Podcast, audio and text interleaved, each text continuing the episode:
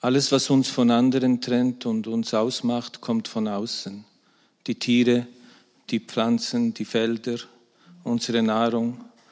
Das vergessen wir häufig, weil wir zu sehr mit uns beschäftigt sind, mit unserem Körper, unserem Besitz, unserem Wunsch nach Macht.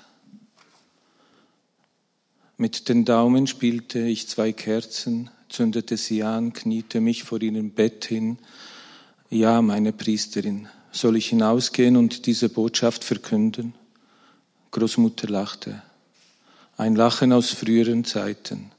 Ein Lachen aus einem Foto unseres ersten Urlaubs oder einen Ort mit einer Heilquelle. Ich will keine Priesterin sein, aber ich meine, was ich sage. Und wenn es einfach und naiv ist, wir sind doch kaum aus den Spielplatzkämpfen herausgewachsen und müssen schon über Leben und Tod entscheiden. Das ist zu viel Macht in unseren Händen. Du musst dich schonen, sagte ich. In diesem Augenblick habe ich keine Macht. Und wie gerne möchte ich dich in die Gesundheit zurückholen. Das geht aber nicht. Siehst du, keine Macht. Ich zeigte ihr meine leeren Hände du Dummer, sagte sie und ließ ihren Blick auf mir ruhen. Ich bin nicht ungesund. Es ist nur, dass ich meine Energie für die andere Seite brauche. Jetzt, da sind noch mehr Menschen, da sind noch mehr Menschen als hier. Wir bleiben noch eine lange Weile still nebeneinander, dann schlief sie ein. Ich hatte ein Buch mitgebracht, um ihr etwas vorzulesen. Das Buch wollte ich ihr dort lassen. Vielleicht würde Großvater ihr noch etwas vorlesen wollen. Wenn sie mich anrief, war es, weil sie mich bitten wollte, ihr etwas aus der Wohnung mitzubringen.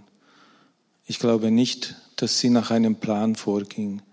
Wahrscheinlich meldete sich eine Erinnerung, die sie dann nicht losließ. Die Anrufe verliefen nach einem ganz genau bestimmten Muster. Ist jemand bei mir zu Hause? Ja, ich bin da. Danach langes Schweigen. Ah, wie schön. Ich brauche etwas von zu Hause. Ich musste ihr die kleine Schuhschachtel mit den Briefen bringen. Viele waren es nicht, die sie aufbewahrt hatte. Die Briefe meines Großvaters drei oder vier waren es gewesen.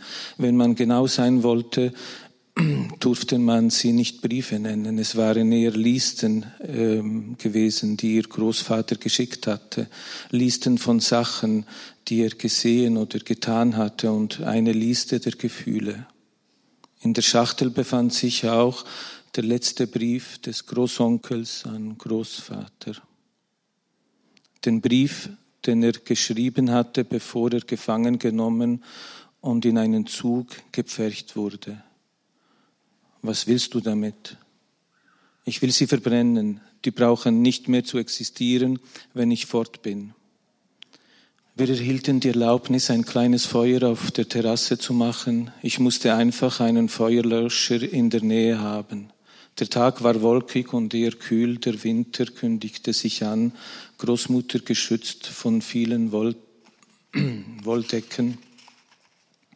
Im Rollstuhl sitzend schien ganz glücklich, als sie diese Flammen, in die Flammen blickte.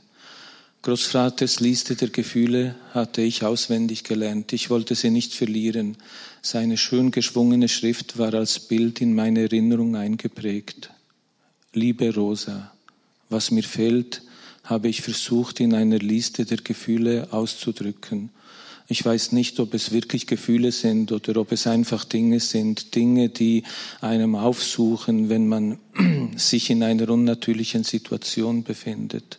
Krieg ist unnatürlich.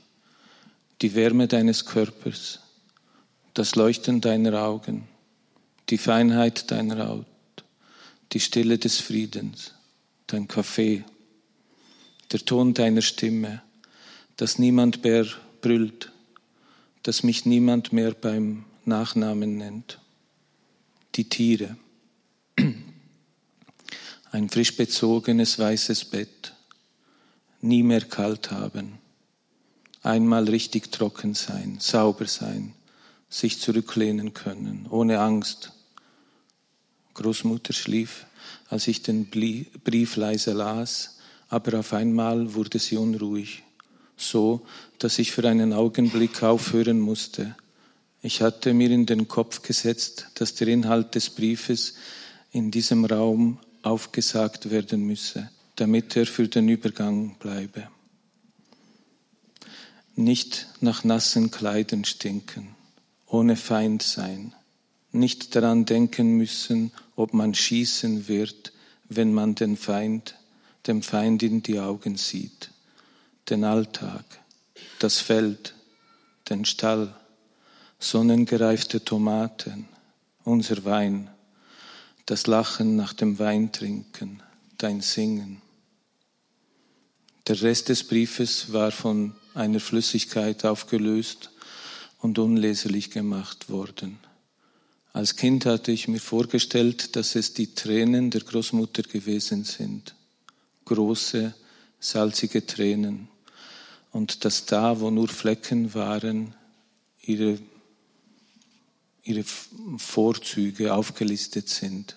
So viele Vorzüge, dass sie darum nur noch Freudentränen weinen konnte. Sicher war auf der Liste auch ihr Lächeln gestanden.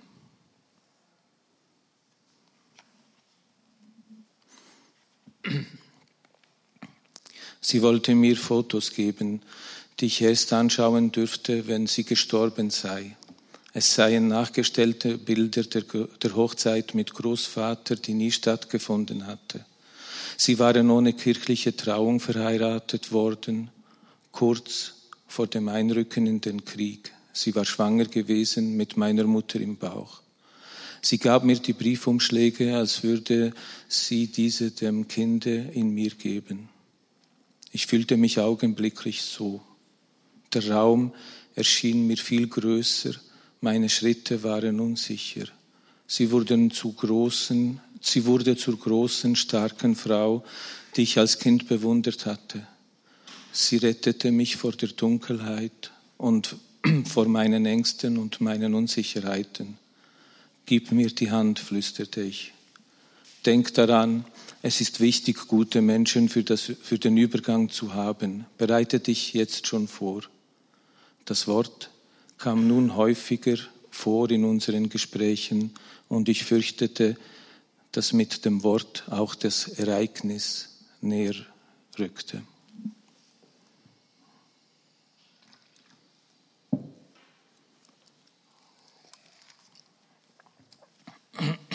Also mit Übergang ist der Übergang in den Tod gemeint. Sie habe, sie habe im Traum mit Großvater die Stelle besucht, wo sie hinübergehen könne. Es sei ein schöner Ort, ganz und gar nicht gefährlich. Man fühle sich in Frieden, sobald man ihn betrete. Wir standen auf der Terrasse in der Kälte. Ich hielt sie ganz fest, damit sie nicht fiel. Ich glaube, ich werde im Rollstuhl hingehen müssen, sagte sie. Dabei würde ich gerne auf eigenen Füßen stehen. Wir schauten in Richtung Berge. An solchen klaren, kalten Tagen waren sie so gut zu sehen, als seien sie leicht vergrößert und ganz frisch an den Horizont geklebt. Eigenartig, dass wir die Berge so stark in unsere Seele gespeichert haben. Dabei sind es Steinhaufen, gefrorene Steine. Vielleicht ist es, weil wir eine Erinnerung an die Werdung unserer Landschaft in uns tragen. All die Tausenden von Jahren sind irgendwo eingespeichert und lösen in uns ein Glücksgefühl aus, wenn wir sie anschauen. Bei der Liebe zu deinem Großvater habe ich etwas Ähnliches erlebt.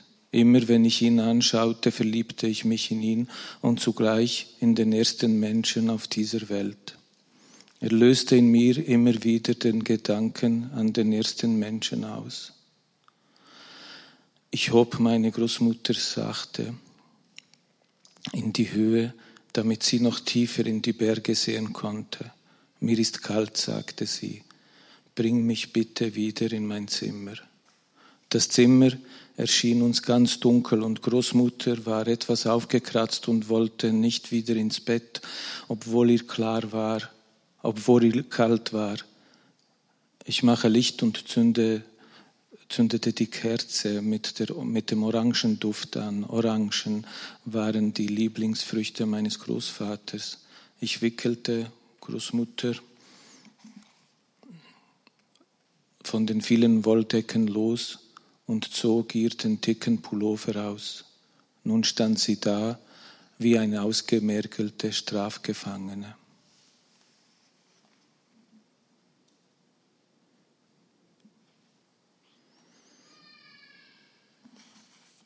Sie soll in der Nacht akute Schmerzen gehabt haben. Es sei schwer zu sagen, weshalb oder woher die Schmerzen kamen.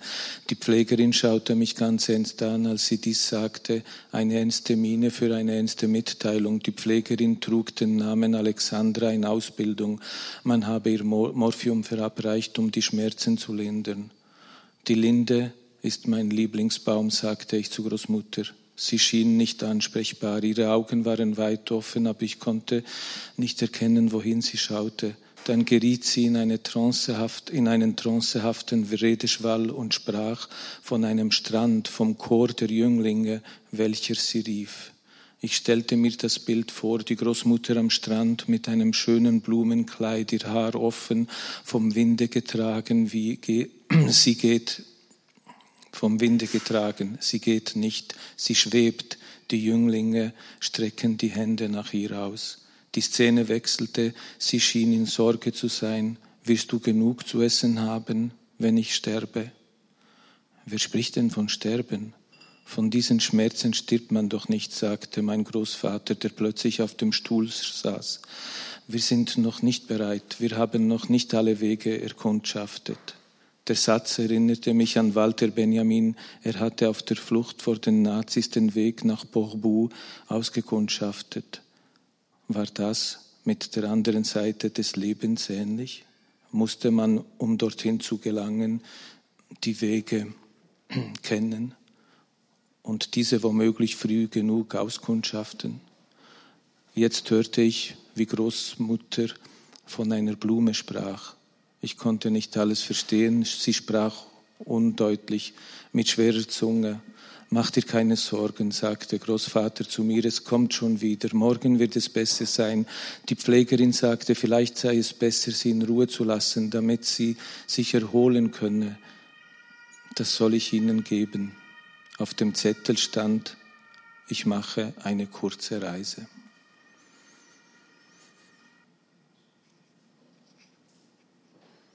Du nimmst mir die Einsamkeit weg.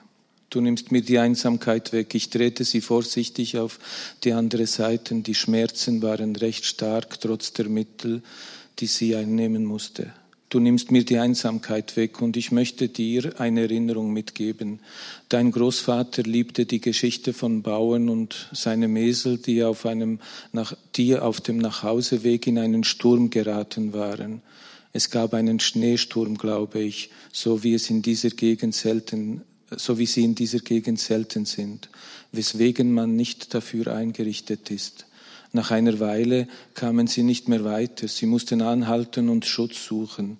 Man sah nichts mehr. Sie konnten nichts anderes tun, als dastehen zu bleiben, wo sie waren. Sie wurden eingeschneit. Der Esel war ganz glücklich darüber, obwohl er den Schnee gar nicht mochte und sich sein Fell schon ganz steif anfühlte.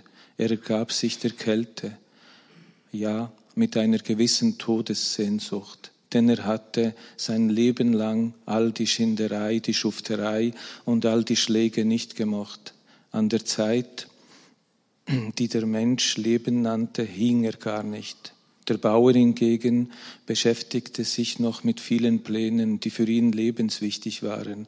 Er wollte seinen Acker vergrößern, noch mehr Vieh anschaffen, einen neuen Stall bauen, eine resistente Maissorte ausprobieren. Er wollte, er wollte, dass alle dachten, er sei ein erfolgreicher Mann. Er hatte also nicht im Sinne zu sterben und auch keine Zeit dafür. Es kam ihm sinnlos vor, auf diese Weise gehen zu müssen.